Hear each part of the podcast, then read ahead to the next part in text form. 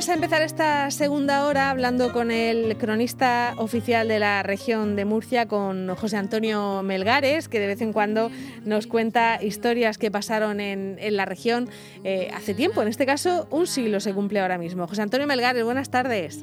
Hola, buenas tardes, Marta. Bueno, ¿qué pasó? ¿Qué pasó hace, hace un siglo o qué estuvo a punto de pasar? No sé qué, qué deberíamos enfatizar más, ¿no?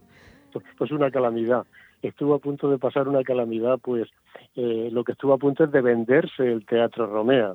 eh, un concejal, concretamente del, del, Partido Radical, el señor Navarro, se habla en las actas municipales, propuso la venta del Teatro Romea eh, al ayuntamiento. Aquello pues eh, se dejó sobre la mesa en la reunión de aquel día y dos días después la comisión encargada de, de propios del ayuntamiento pues estudió el tema eh, no creas que todo el mundo estuvo en contra, ¿eh? Hubo, hubo quien se manifestó a favor, quien se manifestó en contra, y a la hora de la votación, un solo voto, repito, un solo voto salvó eh, a Murcia de perder el, Teatro Romeo. Eh, en 1921 estamos hablando, ¿no? Hace, hace un siglo. Estamos hablando del 19 de enero de 1921, hoy justo hace un siglo. Y, entonces el teatro se usaba como teatro, quiero decir que, era eso lo que se estaba poniendo en cuestión, ¿no? Si merecía la pena tener un teatro público o no. Bueno, eh, siempre la cultura, o, nunca la cultura ha sido rentable, o casi nunca pero en esta ocasión pues primaban más las deudas que tenía el ayuntamiento y por supuesto en la argumentación de este señor Navarro eh, pues se decía que, que bueno que causaba muchos gastos que apenas causaba beneficios y que la venta a una gran empresa tampoco se decía a cualquiera no sino a una gran empresa que lo explotara pues mm, reportaría a las arcas municipales unos fondos muy importantes, pues por ejemplo para terminar el, el, el, mercado de, de Verónicas, que en aquel momento estaba, estaba en construcción, ¿no? Y bueno, pues eh, eso a la hora de discutirse, pues por ejemplo, eh, Pérez Mateos, que siguió eh, o sucedió al alcalde que en ese momento había, pues eh, dijo que, que era mejor que era mejor arrendarlo pero nunca que el ayuntamiento se desprendiera de su, de su propiedad. Y él decía, porque el teatro constituye un timbre de orgullo para Murcia. ¿eh? pero el señor Navarro lo que decía era, era que era una carga más que un beneficio. ¿eh? Que, que habría que nombrar una comisión de peritos peritos de máxima garantía para tasar el valor del inmueble y que el producto líquido pues se podría dedicar, ya he dicho, a la terminación del mercado de Verónicas, dejándolo libre del embargo que tenía. Madre mía, que también está, estábamos regular, ¿no? En esa época. Sí, bueno, en los ayuntamientos nunca Siempre están regular, efectivamente. Sí, sí, sí, Y entonces pues había que atender, bueno, eh, también decía que se podría construir el mercado de la Rambla, me imagino que se refería al luego de Saavedra Fajardo, por la zona de la Rambla. Y también decía que se podría construir un edificio para pescadería. ¿Eh? Bueno, sí, hombre, una vez que uno tiene dinero se le pueden ocurrir mil cosas para, para llevarlo a cabo. Pero bueno, la idea era que, que, si lo compraba una empresa siguiera dedicándolo a teatro, ¿no? Eh, era... Bueno, una vez que lo compra una empresa particular... Ya no se sabe. pues no se sabe salvo que, oye, no lo sé, las condiciones que se vende, pues a lo mejor eh, se estipulaba alguna cláusula, pero bueno, eso no llegó a producirse y no hay por qué entrar en ello. Claro. Otra de las, de las cosas que se querían hacer era eh, la construcción del alcantarillado, que no había, o la construcción de casas para escuelas.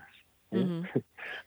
claro, todo, se pone, claro, uno dice, bueno, queremos vender esto y todas las cosas que se argumentan es que el dinero se va a utilizar mejor, ¿no? Para, para otras cosas, ¿no? Que, que, para ir al teatro, que parece una cosa a lo mejor superficial.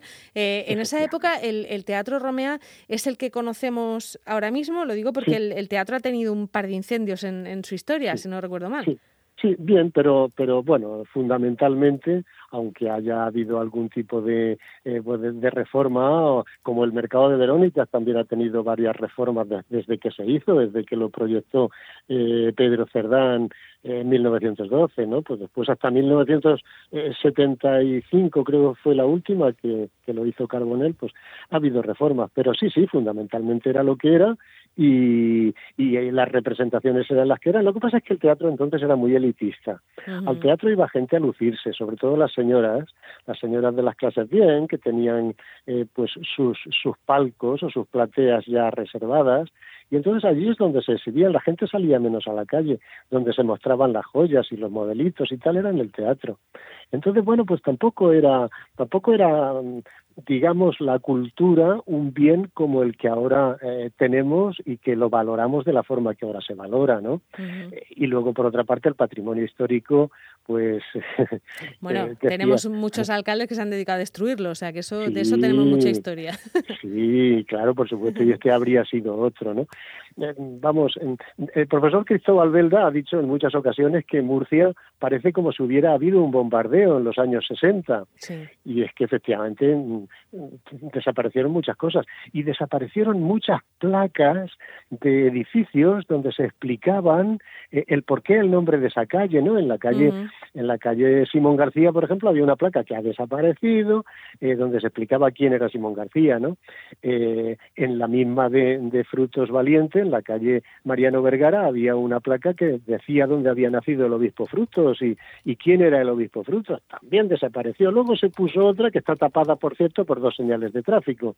¿eh? Pero, pero bueno, ha desaparecido mucho, ha desaparecido mucho. También es cierto que en las circunstancias que se tiraron aquellos edificios no son en los de conservación que ahora los tenemos.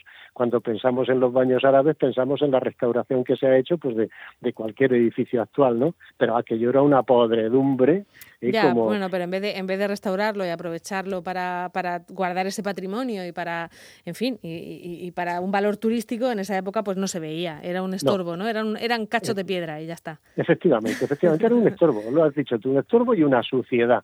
Entonces, eh, después vinieron otras, bueno, ten en cuenta que la Ley de Patrimonio Histórico, la primera Ley de Patrimonio Histórico español es de 1985. Mm. Hubo una en el año 31 que apenas se cumplió porque inmediatamente después vinieron la demolición pues de tantas cosas como el edificio del contraste y tantas cosas, pero la primera ley que se cumple en España de protección del patrimonio es de 1985, lo tocamos con la punta de los dedos. ¿eh?